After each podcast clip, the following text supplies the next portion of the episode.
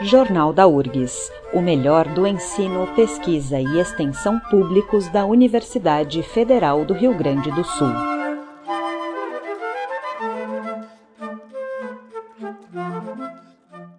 Neste Jornal da URGS apresentamos o quadro especial sobre as pesquisas realizadas aqui na universidade.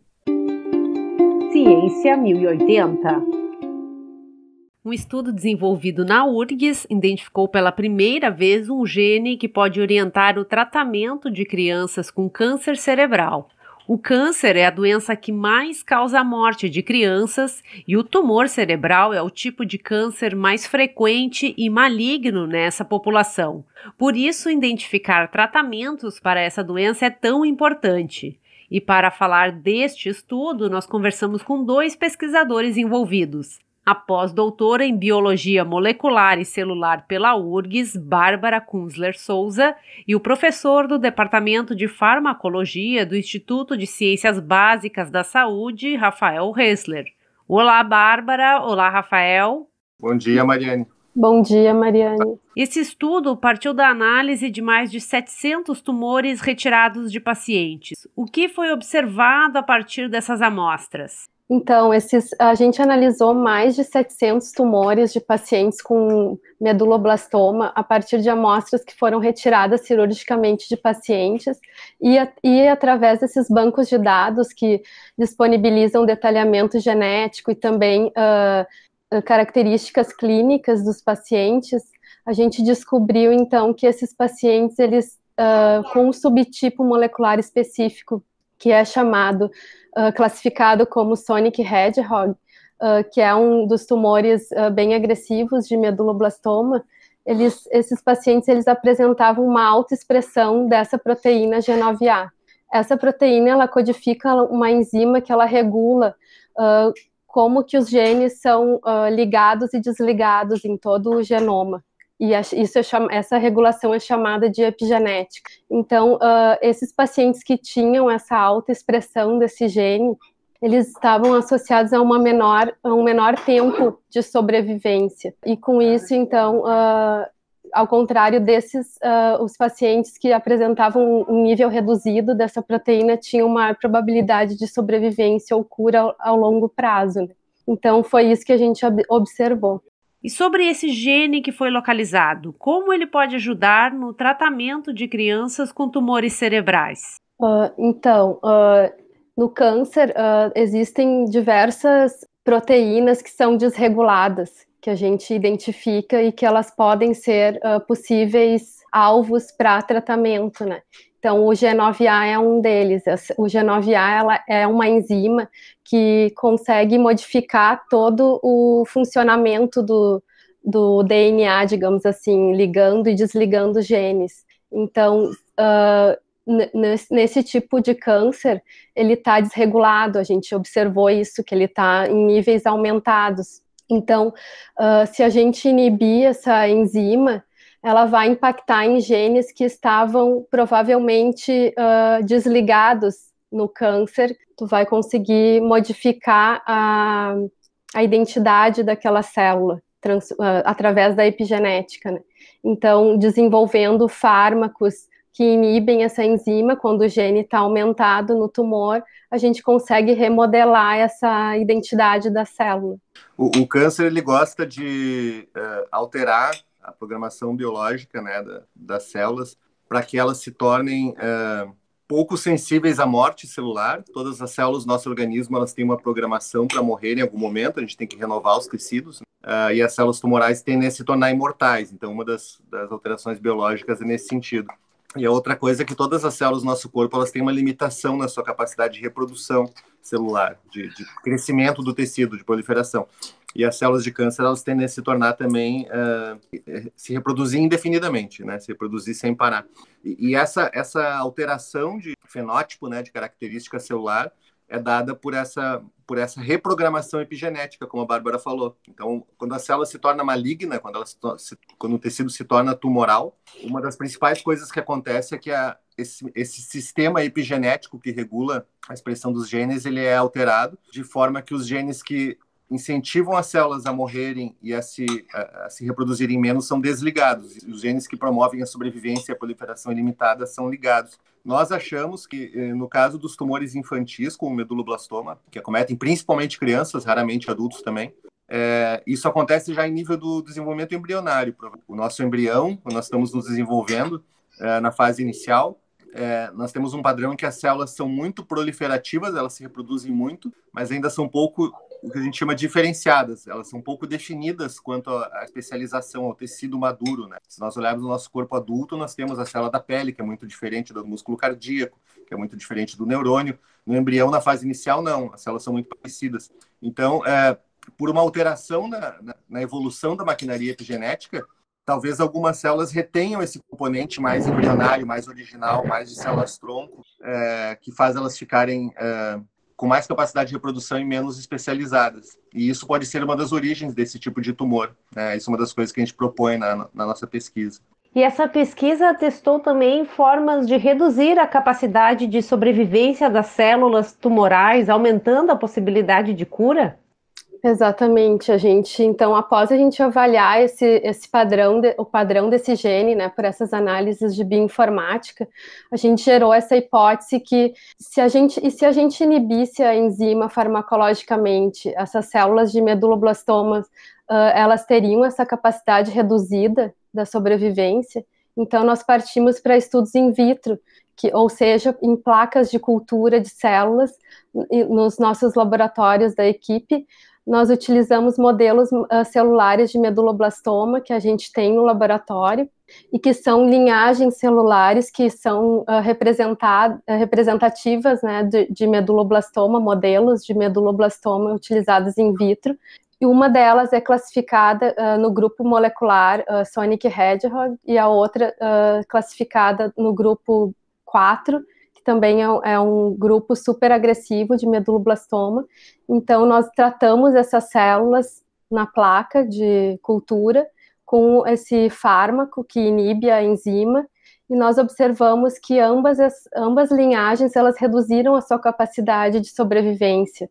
Porém, a linhagem da OI, que é essa que eu falei, que ela é do subgrupo molecular Sonic Hedgehog, ela teve uh, maior sensibilidade ao tratamento comparado a que não é desse subgrupo. Então, isso corrobora com a nossa hipótese inicial uh, dos nossos estudos de bioinformática. Então, uh, possivelmente esse, esse gene ele pode ser um biomarcador que pode auxiliar no, no prognóstico clínico de pacientes com meduloblastoma desse subgrupo molecular.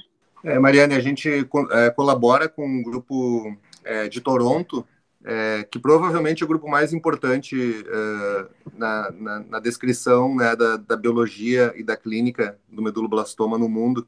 É, inclusive tem uma egressa também do nosso laboratório que é pesquisadora lá hoje. E foi esse grupo que originalmente é, fez essa descreveu essa classificação molecular, né, diferentes grupos moleculares do tumor. Então hoje a gente encontra o meduloblastoma é, classificado em pelo menos quatro desses subgrupos, como a Bárbara falou, com características biológicas diferentes e que também acabam tendo características clínicas diferentes, alguns mais agressivos, outros menos, uh, e isso já leva hoje a decisões de tratamento, né? Já ajuda a orientar o tratamento a, a essas características de biologia molecular é, do meduloblastoma. Por isso que nós usamos esse critério né, da divisão é, entre subgrupos moleculares nos nossos estudos. E esse mesmo grupo canadense que, que, que, colabora conosco também foi o grupo que descreveu originalmente essa coleção né, de 700 tumores é, de pacientes uh, que foram sequenciados, nós temos todos os dados genômicos, todos os dados genéticos, biológicos deles, é, que são disponíveis em banco de dados. Então, essas ferramentas hoje nos permitem é, fazer pesquisa de alta qualidade com achados muito originais é, no que a gente chama em sílico, né, no, no computador. Não no in vitro, no, na cultura de células na bancada do laboratório, não no in vivo nos animais, também né, com esses modelos na bancada, mas é, usando os bancos de dados biológicos disponíveis, é, é, nós conseguimos, por análise de bioinformática, usando basicamente equipamento computacional, é, fazer essas descobertas, né? Isso é muito interessante. É, no período agora como da pandemia, que os laboratórios ficaram fechados por mais de um ano praticamente, a, pesquisa não parou em grande parte por causa dessas estratégias. A Bárbara é uma das pessoas aí que se especializou nesse tipo de, de estratégia de, de experimentos em sílico, digamos assim. Muito interessante, então, porque essas amostras não foram uh, recolhidas nem aqui, elas estão num banco de dados disponíveis para os cientistas fazerem uh, diferentes estudos a partir dessas amostras. Perfeito, são amostras de coleções de, de né, obtidas de, uh, internacionalmente, né, de, de pacientes e algumas delas têm acesso restrito aos grupos participantes, mas outras são disponíveis publicamente, né, para qualquer pesquisador poder fazer análises novas, originais, em cima dessa informação que está lá. Então, este estudo pode ajudar tanto na identificação da gravidade do câncer, a partir da maior ou menor presença deste gene, quanto indicar possíveis tratamentos e, quem sabe, até uma cura para essa doença? É sempre perigoso falar isso numa fase tão inicial de pesquisa, mas, mas a ideia é justamente essa. Quando, uh, o, o, que esse resultado indica em fase inicial é que se a gente pegar os tumores, por exemplo, numa, numa, né, numa retirada cirúrgica é, dos pacientes que têm esse tipo de tumor e, e, e analisar uh, o quanto esse gene está lá, uh, maiores quantidades dele, maior expressão dele podem nos indicar maior gravidade e menores quantidades podem nos indicar menor gravidade. E, e, e o, a consequência disso que a gente acabou vendo nas células é que talvez a gente leve uh, esse dado para uma tentativa de criar medicamentos que inibam essa enzima, essa proteína G9, como um auxílio no tratamento dos tumores que têm essa alta expressão. E falando isso da sequência desses estudos, uh, outras pesquisas podem e devem seguir a partir uh, desse estudo desenvolvido? Sim. Uh, então, outras pesquisas como estudos pré-clínicos, ou seja, testar essa inibição dessa enzima G9A em modelos de animais, né, seria o, o segmento desse estudo. Uh, além de também uh, testar outras, uh, o impacto do, desse mecanismo, na verdade, avaliar o mecanismo de ação que está acontecendo dentro da célula, né, para tentar entender qual que é esse mecanismo.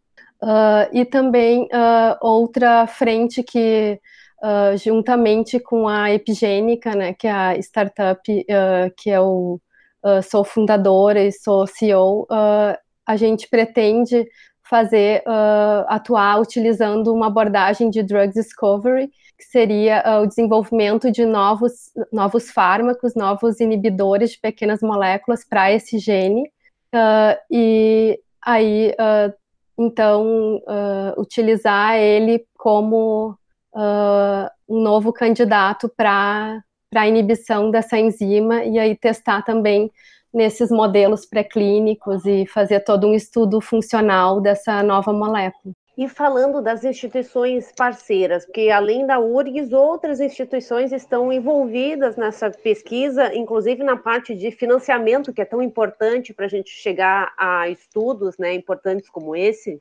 Isso, Mariana, isso é muito importante destacar né, e, citar, uh, dar os créditos institucionais então, uh, em primeiro lugar, o nosso laboratório ele é localizado no Hospital de Clínicas de Porto Alegre, né? O nosso laboratório vinculado ao URGS, na verdade, é um, é laboratório do Centro de Pesquisa Experimental do Hospital de Clínicas de Porto Alegre.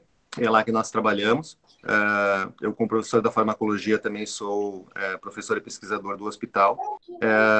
nós temos, além do Hospital de Clínicas e da URGS, uma interação importantíssima, fundamental, com o Instituto do Câncer Infantil, eu acho que todos conhecem, é uma instituição privada sem fins lucrativos, é, que entre suas ações né, de assistência aos pacientes, às famílias com câncer infantil, é, também promove pesquisa, investe em pesquisa em câncer, inclusive existe um centro de pesquisa que o Instituto do Câncer Infantil construiu é, na sua sede e disponibiliza para pesquisadores, inclusive o nosso grupo, através de um convênio. Uh, e quanto a financiamento, uh, nós temos apoio da FAPERGS, do Instituto do Câncer Infantil, uh, do CNPq, da CAPES, e a Bárbara, através do seu trabalho de doutorado conosco em epigenética de câncer infantil, ela fez doutorado já com, conosco na URGS com isso, passou um ano no, no National Institutes of Health americano, trabalhando com a pesquisadora lá, que é a coordenadora da biologia da, de câncer infantil de lá. Né? Então, uma, uma, uma instituição e uma pesquisadora muito destacadas no mundo, de muita liderança, foi co-orientadora dela aqui na URGS, e depois fez o pós-doutorado. E a partir disso, a opção profissional dela foi é uma coisa que a gente quer estimular cada vez mais, né? A Bárbara vai continuar, está continuando esse trabalho de pesquisa e, e tentando aplicar isso a, a soluções para os pacientes em uma empresa startup de base tecnológica que ela criou, se chama Epigênica Biosciences, ela é uma das fundadoras e, e a CEO. Né? Então, uh, hoje a gente acha que esse caminho do empreendedorismo acadêmico, uh, científico, é, é um caminho muito interessante, né? A gente consegue promover a continuidade da pesquisa e, e tentar criar realmente novas alternativas para a saúde uh, através dessas novas empresas né, de pequeno porte, altamente intensivas em tecnologia, que aplicam o nosso conhecimento da universidade e que servem como caminho profissional para os nossos jovens doutores. Eu conversei com Bárbara Kunzler Souza e Rafael Hessler falando sobre a pesquisa que identificou um gene que pode orientar o tratamento de crianças com câncer cerebral. Bárbara, Rafael, obrigada pela entrevista. Jornal da URGS, uma produção do Departamento de Jornalismo da Rádio da Universidade. Apresentação e edição de Mariane Quadros.